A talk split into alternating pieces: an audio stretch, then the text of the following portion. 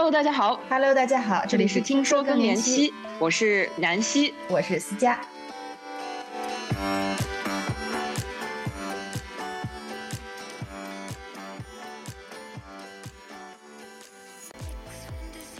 延续上一期节目，我们接着和北京协和医院的主任医师、更年期大咖专家玉琪教授来一起认识医生眼中的更年期。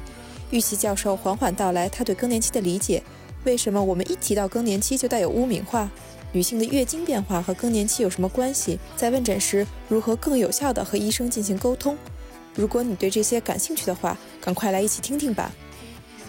最近几期节目下来，不知道大家是不是受辛迪姐还有玉琪教授启发，更希望了解自己的健康状况，从而看到自己身体的需求，给自己更有针对性的解决方案。很多听友私信我们，希望我们对他们的身体变化给出更详细的建议，不过我们很难及时一一回复。为此，我们根据世界最前沿的临床科学研究，整理出来一个健康测评工具，解读您的症状和需求。我们正在完善测评内容。如果您对此感兴趣，请点击以下问卷报名，方便我们在发布后第一时间通知您。本文卷涉及的任何数据将得到严格保密。我觉得聊到我们说更年期的这个概念，我不得不想到我们在巴厘岛的时候，嗯。啊，我记得我们两个端着盘子在那儿吃东西的时候，呃，我就问您一个问题，就是我们当今中国更年期的环境，因为您也是见证了在中国的这个几代，可能开始的是好奇，然后也是自己的这个探索心，但是是什么力量让您坚持下来了？因为确实应该是困难重重，然后也是嗯各方面的困难，您可不可以聊一下我们这个？就是中国人哈，包括亚洲人群，我觉得都是这样，在嗯东亚好差不多多国家都差不太多。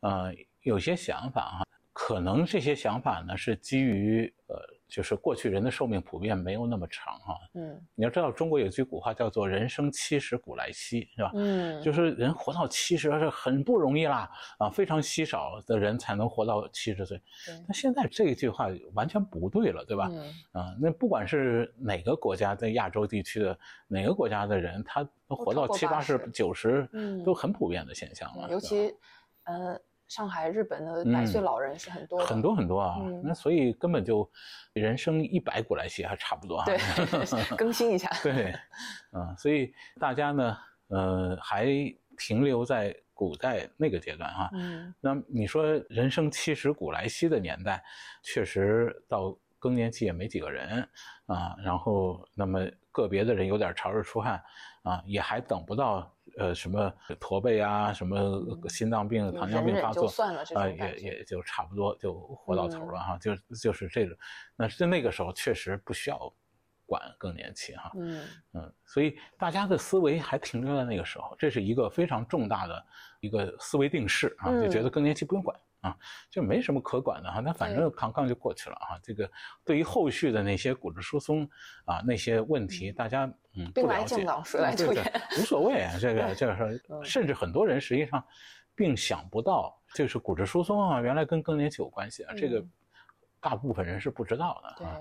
那么一方面不知道，觉得呃没什么太大危害，不用管；另一方面呢，就是对更年期大家都有一个污名化。这实际上在汉语里头，更年期是一个骂人话、啊。对，然嗯后永远都是那个中学里面的一个小男生说啊这个班主任更年期的这种感觉，啊，对，呃这这就觉得这啊，就是是很讨厌这么这一个阶段啊，嗯这是一个。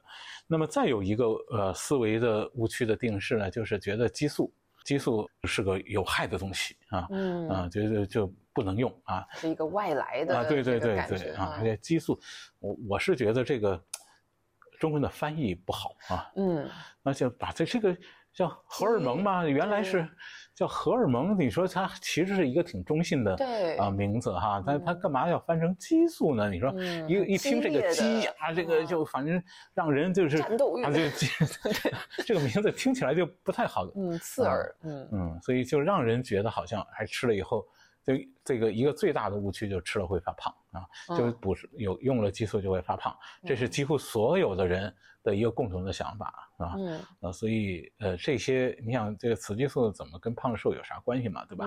嗯所以这些呃想法哈、就阻碍了呃更年期管理的呃这些发展和这个进展。对啊，因为胖瘦本身它是一个代谢的嗯问题，然后有时候甚至它可能会帮助这个对代谢，雌激素，你看，就是人，就女性，她之所之之所以有一个，呃，好的身材，而这这种好身材是不同于男性的这种身材，嗯就是因为有雌激素嘛，对吧？对嗯对，嗯，所以我觉得刚刚玉溪教授聊到的这两座大山啊，也嗯是其实我们做节目最开始的初衷，就是为什么要包括我们这个节目的名字，当时取说，其实我们有想过说，哎，听说荷尔蒙吧，然后我们怎么把它更婉转的像中国式的表达？嗯当时我们就想说，哎，如果我们自己都不能。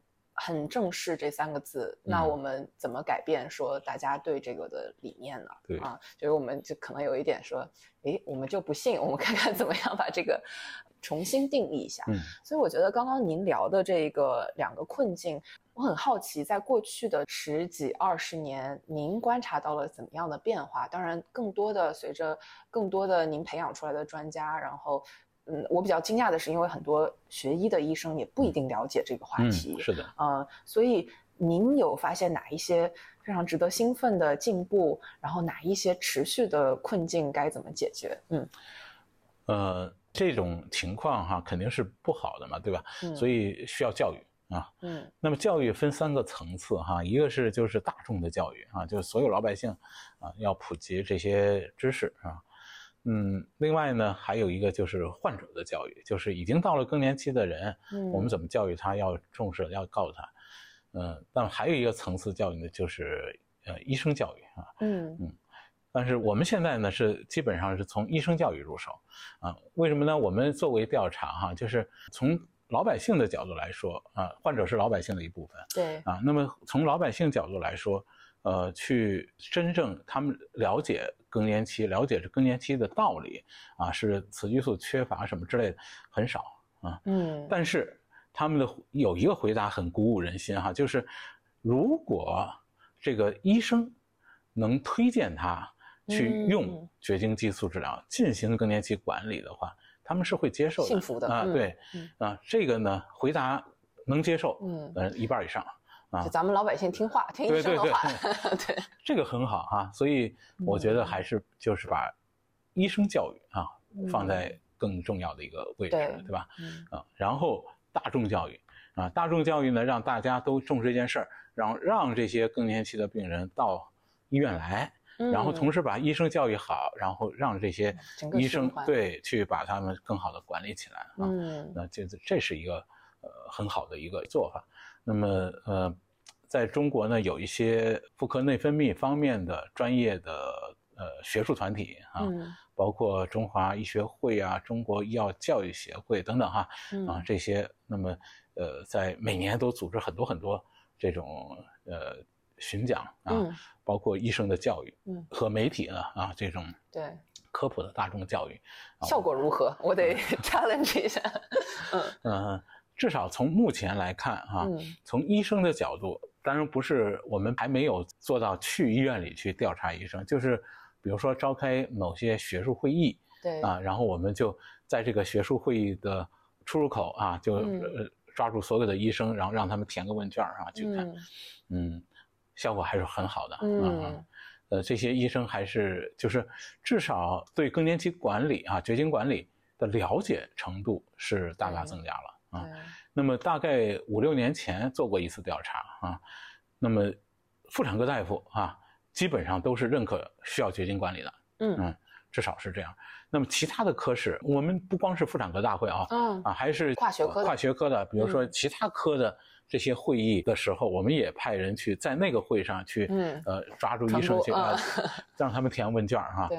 呃，非常令人意外的，也是很令人高兴的一个调查结果，就是骨科大夫对这个哦东西的认可度非常高。那太好了，对对那我觉得还是因为骨科大夫看到了太多这些优点呃，对嗯他他他骨折，到他那儿去治疗骨折的这些呃女性女性啊，就是嗯中年女性啊，就嗯骨折了啊，然后就叫去弄钢钉啊，什么铁板，然后换关节啊，什么之类的哈。嗯就是费人啊费力、对费生活质量的一个，嗯，而且他们也应该知道了这些早发性的这些骨质疏松造成的骨折跟更年期绝经是有关系的，而且是非常直接的关系，对嗯啊，所以他们了解这个就非常支持这个呃觉醒管理啊，这个嗯是一个非常好的一个结果。嗯，嗯，那我必须得问一下啊，顺藤摸瓜一下，嗯其他的科室有哪些科室是比较困难的呢？因为其实我们采访的女性当中，她们会有各种各样的，比如说甚至嗯就是这种心血管、高血压，就是它会混、嗯嗯嗯混起来，然后包括就是肠胃这个胃食道反流、喉咙异物感这一些，嗯对这些呢，呃，就不像骨质疏松那样。就是跟绝经有明确的因果关系啊，这个它嗯就是更年期了，绝经了，那么慢慢慢慢骨质疏松啊，就是会有的。那么其他的这些事儿哈，它的影响因素比较多啊。你嗯比如说心脏病，你很呃，当然绝经更年期有促进心血管的问题的这样的作用，但是心血管问题呢，还有很多其他的因素，比如人生活方式啊、嗯不好，然后或者是家族性的这种基因的问题，高胆固醇血症啊、之类的这些事啊，都可以造成他呃发心脏病。但是不管怎么说，做好更年期管理，至少在某种程度上是控制风险对，可以减少心血管疾病的风险，对吧？对，哎，那那您刚刚聊到说医生的这个教育啊，其实我嗯。是特别感兴趣，因为呃，我也知道我们刚刚北京协和，尤其是玉琦教授这个呃责任执笔的《中国绝经管理与绝经激素治疗指南（二零二三版）》，嗯。嗯，其实因为我们的聊天当中，我知道它的背后能够修订成这么一个很完整的，然后又有深度、有广度的这么一个指南，嗯。其实背后是非常不容易的。然后嗯。这个持续了可能有两年多的这种讨论，我特别好奇这个背后有怎样的故事，您可以跟我们分享一下吗？呃，呃，也没有什么太多的故事哈，就是嗯。因为我们是有一个组织，这个有中国的更年期管理的这些专家哈，那么嗯。我们经常在一起，不管是线上还是线下，会有一些活动。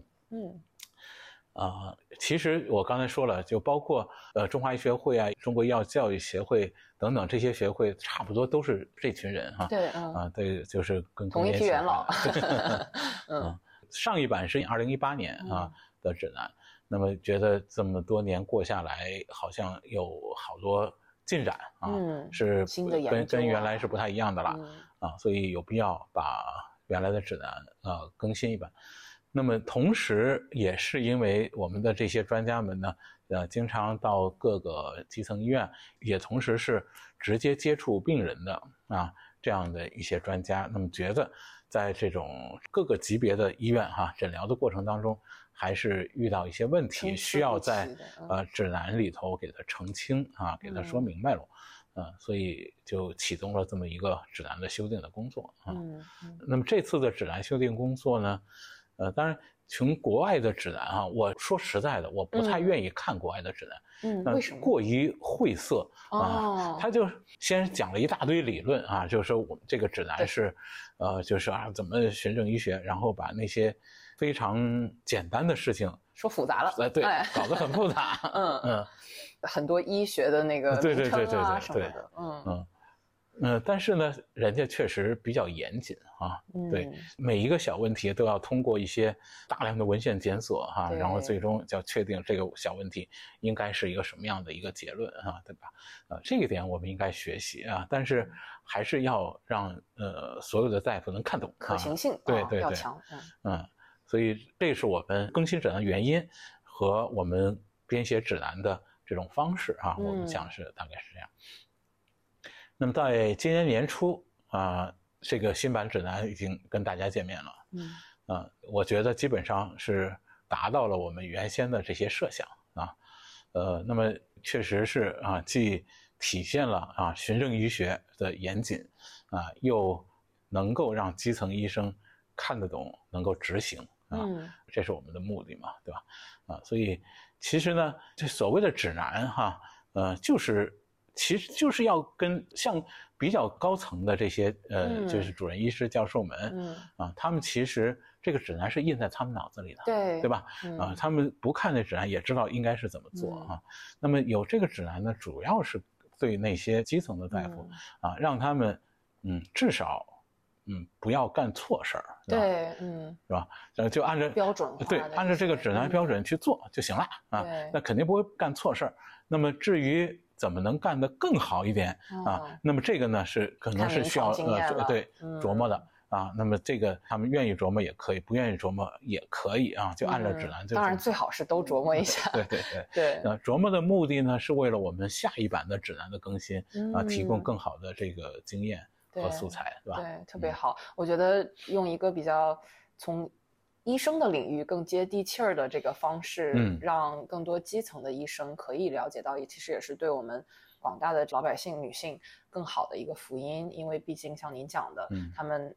最先可能接触到的还是医生，然后有时候他们有一个 anchor effect，对吧？他最开始接触到的这个信息会给他造成很，就是之后再更改这个印象其实是非常困难的。嗯嗯，所以这个是非常感谢你们 这个团队能能做这个。那我可能再多问一下关于这个大脑健康，因为呃，国外现在很多这种研究，比如说 Lisa Masconi 啊，他研究下来说女性的大脑。在更年期前后会减少这个百分之三十的脑能量，然后这个之后怎么样恢复？我不知道我们东方对这个系列的研究有没有什么样的呃看法呢？对这个呃，在呃亚洲人群当中呢，我还没有看到这方面的一些研究的报告哈。呃，我有一些学生在呃试图做这方面的事情，还没有研究结果哈。嗯，希望他能够看出来一些研究结果，但是。嗯，普遍的呃，这个女性进入更年期以后，都会觉得自己记忆力减退，对，脑雾很多，对对对啊，各种各样的这些问题的发生啊。嗯，那么呃，这样非常普遍哈。嗯，呃，所以肯定对脑功能是有一定影响的。对，嗯嗯。那我其实特别好奇的是，我们其实有一些听友啊，他。求知欲很强，他很想了解医生也了解的东西，但是我很好奇，我们会不会有一些既有这种求知欲，他们想知道基础以上的这种信息，但是又可能不需要到医生这个深度的，我们现在有没有什么这样的计划呢？啊，呃，因为就是考虑到这个大概不同层级的对这种人群需要哈，我们是医生看指南。是吧？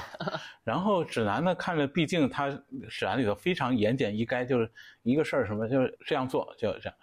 但是一件事应该这样做，实际上背后意味着一大堆研究啊，这个才能总结出哎，就是应该这样做，对吧？嗯。那么这些研究呢，实际上我们都检索、都搜集到了，有些还是我们专家自己做的研究啊。那么把这些研究都收集起来，然后最后才总结出这么一句话，是吧？嗯。啊。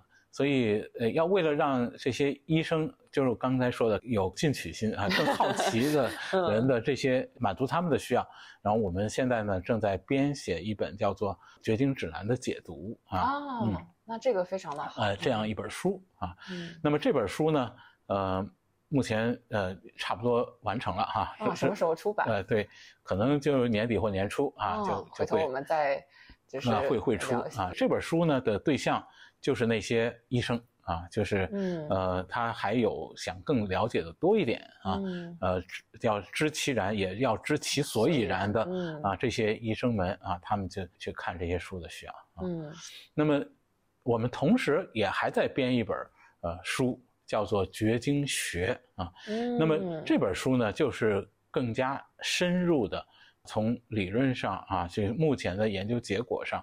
去探讨啊，这个绝经的方方面面，嗯啊，那么包括一些新的进展什么的哈。对。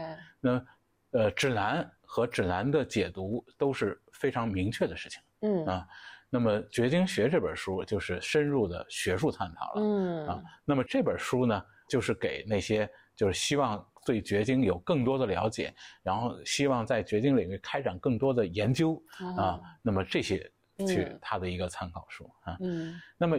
与此同时，我们还有一本书，就是呃关于更年期的科普啊。对，嗯嗯，那么科普呢有好几本书了哈，就是包括我们我这边写的，还有呃我们陈荣教授，我们呃我们去医院的陈荣教授写的啊。嗯，陈荣教授也有一些直播，啊，对对对，去看一下。嗯，就是他写的一些书，就是。更好更年期什么的哈，嗯啊，女人不老哈之类的这些书，我觉得都非常值得啊，嗯，这是身处更年期的女性去看一看，读一读对，，嗯啊，那么我们啊还编写过一本书，叫做呃《秋日私语》啊，叫做哦，《秋日私语》这么浪漫，嗯。就是呃呃，大家总觉得这更年期呢是进入了一个呃金色的时代啊。嗯，那么在北京啊，就是秋天是一个嗯。金色时代，因为北京大家知道香山红叶是吧？对对对。那大家都喜欢，这这就是秋天，而且是北京最漂亮的一个季节啊，所以就以这个秋日啊嗯。来形容这个人到更年期啊这样的一嗯。个状态哈。嗯，啊，所以就呃写了这么一个系列的科普的书啊回。去我也要拜读一下这个 《秋日私语》，我还挺感兴趣的。嗯嗯，那我们的节目一直希望说每个女人其实是非常独一无二的。那我相信很多其实女性来见您的时候，她肯定嗯背后有很多自己的故事。那与此同时，我也非常好奇，因为您有这么多的临床经验，嗯，看到了很多的这种不一样的嗯 case。呃，虽然每个人是不一样的，但是。终归，我猜想会不会有一些类似之处？我也请您聊一下有哪一些典型的这种算是症状的归类啊，或者是这种案例啊，您会怎么描述您的这个绝经期的这个群体？呃，在各个族群当中，实际上更年期症状的类型是不一样的。嗯那么在欧美国家就是白种人，我们从学术上称之为高加索人哈嗯啊、这些人当中，确实潮热出汗的发生率是第一位的啊，是嗯。最第一位的症状就是潮热出汗了。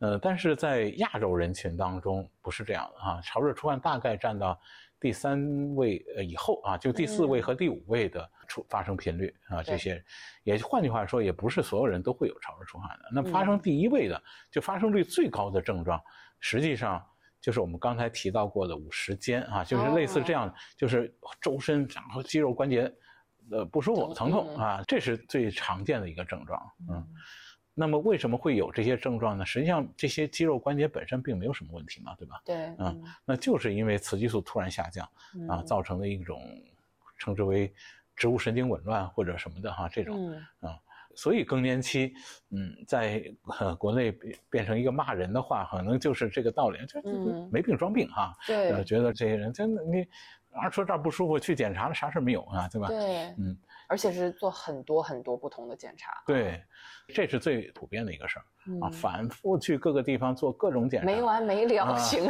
对，嗯他就觉得这儿不舒服啊，就嗯就这儿就越想越不舒服啊，就怎么都不舒服了嗯啊，然后但是检查起来也啥事儿没有。对啊，嗯嗯，这个我们采访的人也非常的多，然后嗯大家也非常困扰。然后有没有什么其他的类型呢？就是除了这些一直一直去探索的，然后有没有这种说，哎，我明明是其实有一些风险，但是我很拒绝去看它，嗯，可能他们也不会来看你。如果是很拒绝这个问题，伪命题更多的是觉得这事儿呃没有和更年期联系在一起。对，嗯嗯，他虽然觉得有某些不舒服，但是可能没有想到这是由于更年期造成的他。没有更早的知道说，哎，这个联系，嗯明白。嗯嗯，作为临床医生呢，我知道您的看诊时间是非常有限的，我也知道嗯。每个周末都要到处飞，这样，然后参加各种会议，呃所以我很好奇，女性该怎么样更好的帮助医生，更好的帮助自己呢？啊。嗯，就是作为一个更年期女性哈，那么首先不要自惭形秽哈，就是觉得自己进入更年期了，嗯，就到头了，没啥用了。实际上现在大家都，这北京人的就女性的平均寿命到八十五岁啊，嗯啊，所以你至少在更年期进入绝经以后还能活三十五年呢，这怎么能说是就到头了呢？对吧嗯？三十五年时间很长啊，啊，所以如何去过好这三十五年是非常重要的哈。嗯，当然，传统的一句老话叫做“呃，好死不如赖活着”哈，这个这是大家都在谈的事儿，但是实际上这话是不对的，是吧？嗯，我们只要活着就应该有好好的活着对，有更嗯好的生活质量。所谓好好活着，就是有要有好的生活质量啊。嗯呃，这个好的生活质量呢，一方面是自己呃不那么痛苦，是吧？对，啊，不没有什么一会儿就就是就所有事情都要别人啊去帮忙，然后老忘事儿什么这些嗯啥都干不了了哈。嗯，能自理，对，能自理。另一方面呢，也不给呃家人添麻烦？啊，我觉得这句话特别，嗯嗯，就是虽然非常的普遍，但是嗯从子女的角度，总归带着一个心酸，就是其实是 对对，嗯啊，就是这两方面都是很重要的嗯啊啊，所以呃还是应该呃要注重啊自己的生活质量啊。嗯那么因此呢，作为更年期女性啊，有一些问题的时候啊，什么叫有一些问题呢？其实就跟正常人不一样的地方对，就是问题，嗯，对吧？就是异常，呀，那么就是问题，那不有问题就应该到呃寻求合适的帮对助去对来来看病，是吧？嗯呃，那么我们推荐，就除了做更年期管理进行可能需要的啊激素治疗啊这些事情以外，那么作为这种啊进入更年期的女性，包括实际上四十岁以上的女性哈、对适当的补点钙啊、复合维生素啊什么的都是嗯非常必要的啊。嗯然后呃还要有一个勇于接受啊新的事物、新的概念但是又要注意到自己的年龄啊，那么嗯呃适当的啊该量力而为，对 嗯啊不要把自己还想特别年轻哈，什么都要学会，什么都自己干，这也不可能嗯是吧？嗯啊，要拿得起放得下啊，嗯就觉得就是心态上对心态上要好嗯啊，要有一个更加开放的啊这种包容的啊这样的一个心态。嗯啊，那么同时呢，就是有问题就去寻求医疗的帮助和解决哈、这样的一个心态是比较好的。嗯。嗯，然后从沟通交流的角度啊，嗯。就是我在想说，比如说女性她在来的时候，可能尤其这个时期间的女性，她其实表达欲是非常的强的，也是非常有很多的故事，尤其嗯。更年期又这么的复杂，嗯、她们应该在来看诊之前做什么样的准备，更好的可以有效的和医生沟通呢？它其实不管是进入没进入更年期啊，特别是进入更年期来医生看病之前，嗯我觉得做一次全面的体检嗯啊。那么实际上这个体检就是应该每年做一次，对吧？每年嗯做一个全面的体检是非常重要的哈。嗯嗯，那么甭管你来不来医院，不管你是否已经真正进入到更年期嗯啊，每年做一次体检都是非常重要的。那么嗯医生要看到的就是你呃最近的一次体检结果对啊，嗯然后看看你有没有什么基本的问题，能不能采用啊相应的医疗干预措施嗯啊，然后去给你设计啊你合适的这种治疗的方案。个人个人嗯化方案，嗯嗯，然后包括可能对症状的一些了解，对能够好好的表达说哪个是最重要的症状，我想解决的，嗯嗯嗯嗯因为可能无法解决五十个问题，对，没错。但是嗯前三名我们怎么沟通交流？对对对嗯对对，OK，嗯，那我们聊一下，作为一个非常高产的这个国际医学专家和学者啊，我知道您目前有很多很多的研究在进行当中，然后可否请您聊一两个您自己个人非常兴奋的话题啊？嗯，这个研究很多哈，基本上都是在妇科内分泌领域哈。嗯呃，当然有跟更年期有关，也有跟更年期没关系的哈。呃，一些呃月经的调控的问题哈，也是一个啊、非常重要的话题。嗯嗯，那么从更年期管理啊，就是医疗的角度来说，那么确实好像这个激素哈，很多人你不管怎么说他都害怕。嗯，啊对，就特别有顾虑的人还是很多的，嗯，所以呢，现在可能有一些新的非激素类的药物的开发，我觉得啊还是非常好的哈。那嗯包括这次巴厘岛会议上说的那些大豆异黄酮什么的啊，嗯在做进一步研究，为什么有的人有用，有的人没用呢？对吧？嗯啊，这些呃把有用的啊这种基础找出来啊对，可能会呃对这个药物的进一步的应用是有一定的帮助的。另外呢，在妇科内分泌这个领域啊，那么在它的这种基础的调控哈、现在研究的越来越多了嗯啊。那么过去总是认为就是下丘脑、垂体、卵巢啊这个轴，嗯但是现在越来越多的指向，就光是下丘脑本身，并不能够啊，就是并不是啊这种这个生殖内分泌轴的啊最高级的调控中枢啊。嗯那么在上面还有一组所谓 KND 啊 KNDY 啊嗯神经元啊啊，它来调控，它是感受到。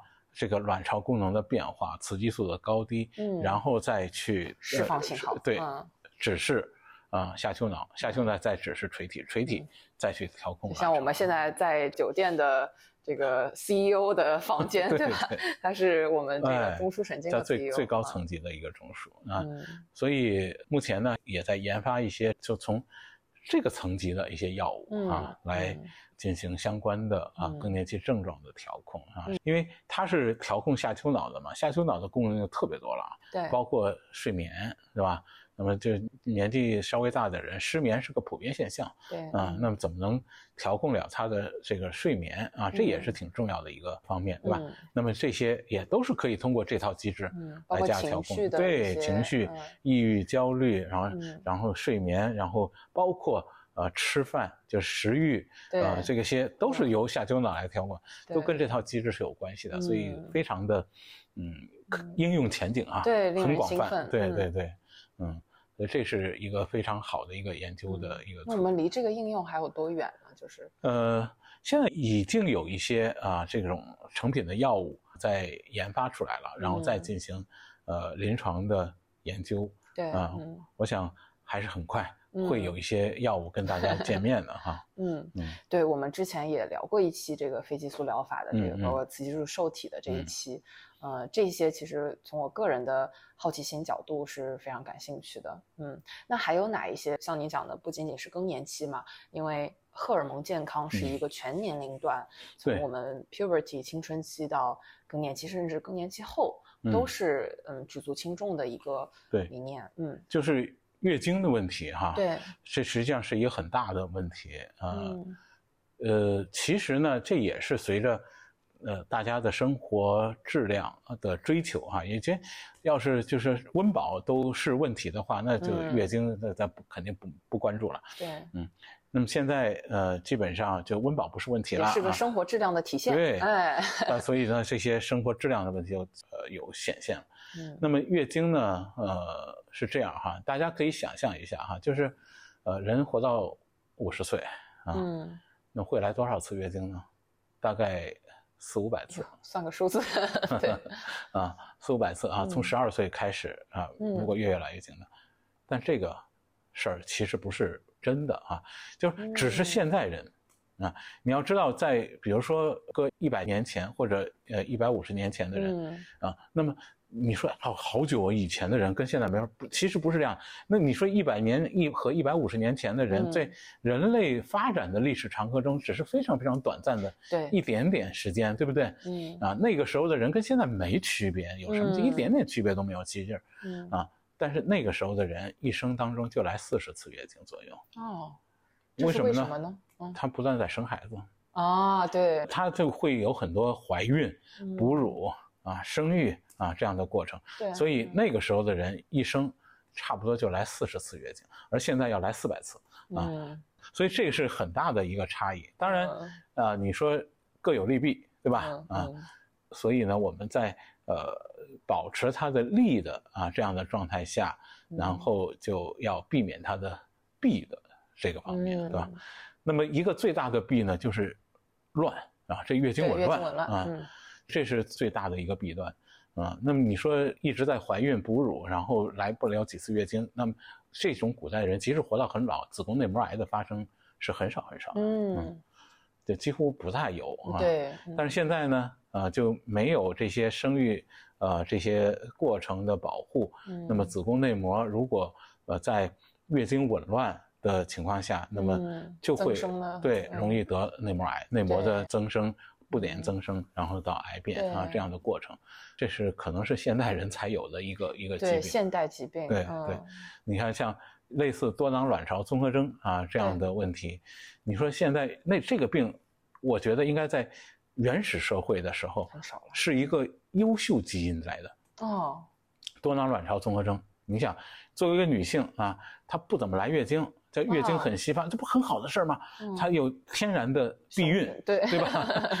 天天然的，它就可以呃减少它的生育。那那个时候就是说没有避孕措施的话，老生那么多孩子，那孩子的夭折率很高啊。对啊。那这个生了孩子又夭折了，这是一个很大的浪费啊，对吧？啊，至少从能量的角度来说是一个极大的浪费。那么它生育少。那每一个孩子都能存活下来啊，那这个就在他的族群里头是一个很大的成功，而且他可能。对于这个饮食的要求就不那么高啊，不用吃太多东西，人就会因为雄激素高嘛，会长得很强壮啊，有有呃力气，能够跑，能够打猎，能够去呃种地多干活，阳刚之气对，所以这这不是一个好基因嘛，对吧？嗯嗯。但现在呢不一样了，现在呃人本身就不需要生那么多孩子啊，然后呃又就是呃。食品啊什么的都很充分啊，所以多囊卵巢综合征这个病就显得是一个很重要的一个问题。那么刚才每十个中有一个，对，差不多。PCOS 啊，那么这个病就是我刚才说的，它月经就不好。对，那月经不好就到四十多岁就容易得内膜癌了啊，就是它这个的基础嘛。所以这些问题都是互相有关联的，对吧？嗯，所以这些也是我们呃研究的一个。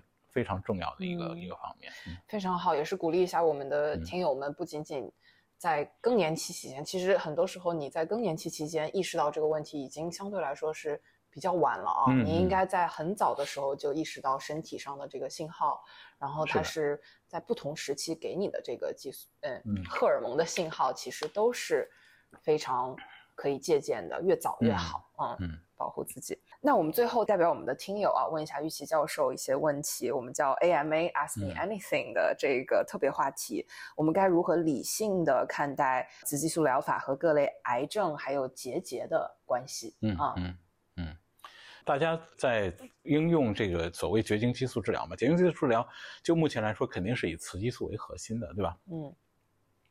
那么大家所关注的就是，比如说子宫内膜癌。乳腺癌，哈，这是大家所关注的，呃，那么就是从这两个癌的角度来说啊，子宫内膜癌实际上应该说是一个已经解决的问题，对吧？嗯，啊，就是过去人单用雌激素肯定会增加内膜癌的风险，那现在加了孕激素以后，内膜肯定是得到了保护的，嗯，啊，那么乳腺癌啊，确实存在争议。那争议了有多长时间呢？大概有五六十年了啊。嗯，有各种争议啊。那么一会儿这个研究说啊增加了乳腺癌，那么另一个一会儿又另一个研究说不增加啊。那么甚至还有研究说减少啊。那么过一段时间又有研究说增加了乳腺癌等等啊。它是日新月异，对对，各种各种这样的变化。那我觉得我看到这些就各种各样的研究，其实说明了一个问题啊。嗯。那么一件事儿。争议了五六十年都没有一个明确的结论，那么换句话说，呃，这个影响实际上很小很小。嗯，要是一个很大影响的事情，那肯定哪用五六十年啊？有个十年怎么着都搞清楚了吧？这一件事儿、两件事儿的因果关系到五六十年、半个多世纪都搞不清楚，可能就是没有因果关系，就 至少是很微弱的，很微弱。对，一个一个。我们之前也跟大家科普过，它相对于避孕药，然后相对于这个，比如说你喝酒，对吧？然后吸烟，然后包括运动，它其实这些关系比这个关系弱得多。对对对对对，所以我们。还是要理性的面对这些。那有没有其他的一些，比如说我们会聊到说更年期期间有这个甲状腺的这个结节呀，还有其他的一些别的地方的结节和这个，就是是我们女性很关注的啊。对，一个非常肯定的事情，包括乳腺癌哈。对啊，包括乳腺癌在内，一个非常肯定的一个结论就是，它雌激素不会让一个正常细胞变成癌细胞。那这个非常重要，大家理解。最多最多最坏的一个结果也不一定是真的哈。最坏的一个可能性，就是让已存在的癌细胞长得更快了一点嗯。这是雌激素可能的作用，是吧？啊，所以呃，从这个角度来说呢，就是除了我们刚才说那两种癌以外啊，其他的癌，包括甲状腺癌啦、肺癌呀什么的，嗯嗯，那跟雌激素没什么关系，没有关系的。对对，呃，这个结节也不用管它。呃，但是可能大家往往忽略的哈几个，呃，真是吃了雌激素会带来的问题。一个就是胆结石啊。啊，嗯嗯，胆结石这是肯定跟口服雌激素是有关系的。嗯，但是经皮的经皮的就可以解决这问题。嗯，但是呢，它为什么会增加胆结石呢？嗯，其实是因为口服雌激素会加速胆固醇的排出。啊，嗯，对吧？那胆固醇排出了，对心血管是有好处的呀。嗯啊，咱们用最通俗的话说，你得胆结石总比得心脏病好吧？对，吧？嗯，是不是这样啊？所以啊，这个胆结石这个博弈，对，还是应该还是可接受的，对吧？啊，尤其是我想在六十岁之前，考虑到能够大幅降低心血管风险，那用雌激素还是用口服的比较好一点。嗯嗯，特别好。嗯，我觉得这次聊过之后，总体的来讲，我们雌激素本身是。不会说特地的增加怎么样的癌症的风险的，我们也是可以更理性的看待啊这个雌激素疗法。然后可能并不是所有人都适合雌激素，但是雌激素呢却可以很有效的改善很大一部分人的这个生活质量。如果你是真正有症状的啊，然后我记得您的演讲当中有一点是我当时记下来的，就是女性的态度。我记得当时你的 quote 我还有记录下来，The attitude towards menopause make a difference。也就是说，我们面对更年期的态度是非常非常举足轻重的，是非常可能比我们用什么药物是更重要的 这一点。嗯，对，就是我们应该充分理解更年期，这个是人生当中啊必然经历的一个阶段。现在可以这么说哈，因为你要过去很多人都活不到五十岁，当然就不能说这句话。那现在没有人。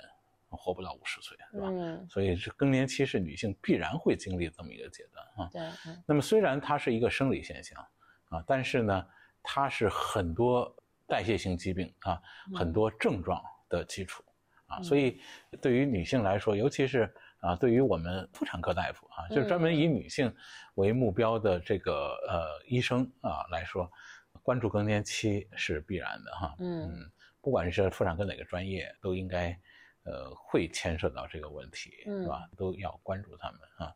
所以我们的呃，作为医生啊，要理解更年期女性，要呃帮助他们啊平稳度过，同时帮助他们要预防啊他们可能会带来的这些老年慢性呃代谢性疾病。嗯，好的。还有一个就是关于补充剂，维他命 D 啊这些，还有就是很多人会吃各种各样的药，就比如中药啊这一些。我知道您有做一些这样的研究。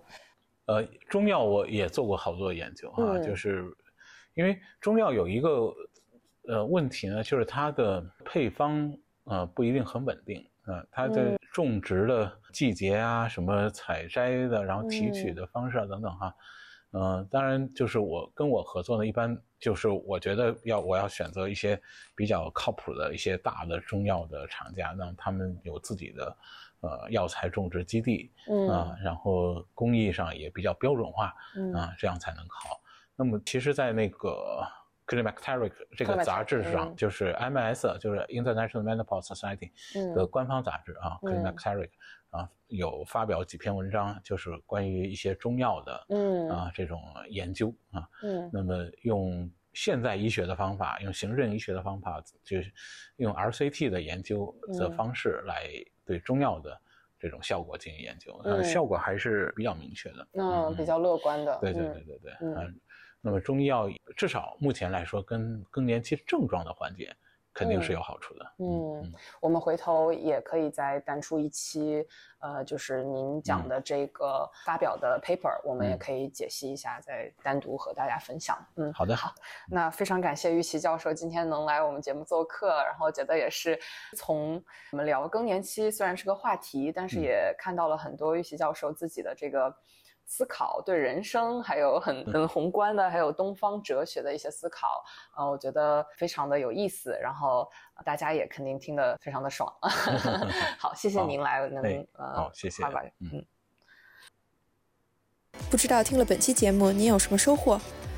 可以留言分享给我们，也可以分享给你爱的人。这只是我们专家系列的开始，欢迎感兴趣的朋友订阅我们的频道，加入听友群，可以提前知道我们要采访的专家，并留言提问。